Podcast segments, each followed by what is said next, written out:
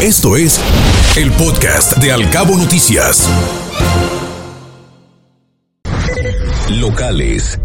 Durante el mes de diciembre se registraron dos suicidios aquí en Los Cabos. Se registraron también tres incendios en viviendas, dos en comercios y cinco de tipo forestal.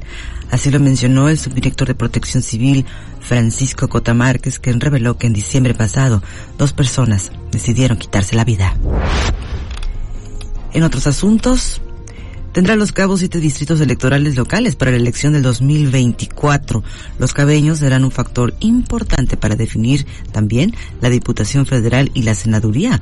Así lo refirió el representante del PRI ante el Instituto Estatal Electoral, Jesús Flores Romero.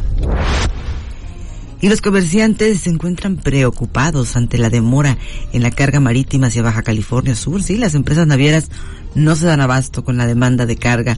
Así lo mencionó don Armando de la Cruz Navarrete, presidente de la sección especializada de abarroteros de la Canaco. Los bomberos de Cabo San Lucas planean abrir este año dos centrales más. Esto permitirá reducir los tiempos de atención en caso de una emergencia.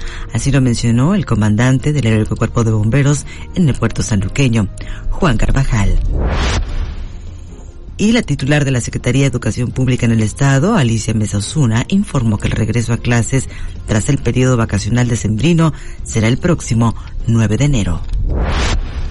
En otros aspectos, el Sistema Estatal para el Desarrollo Integral de la Familia, el CEDIF, no es el canal adecuado para atender casos de niños en la calle, explotación sexual o laboral, así lo declaró su presidenta Patricia López Navarro. Y levantaron una barda sin previa autorización en el parque acuático El Corumuel, allá en La Paz. Esta será demolida. El director de la Administración Portuaria Integral en la entidad mencionó que se dio un contrato de arrendamiento de un espacio para un puesto semifijo de venta de café. Escuche Al Cabo Noticias de 7 a 9 de la mañana con la información más importante de los cabos, México y el mundo por Cabo Mil Radio 96.3. Siempre contigo.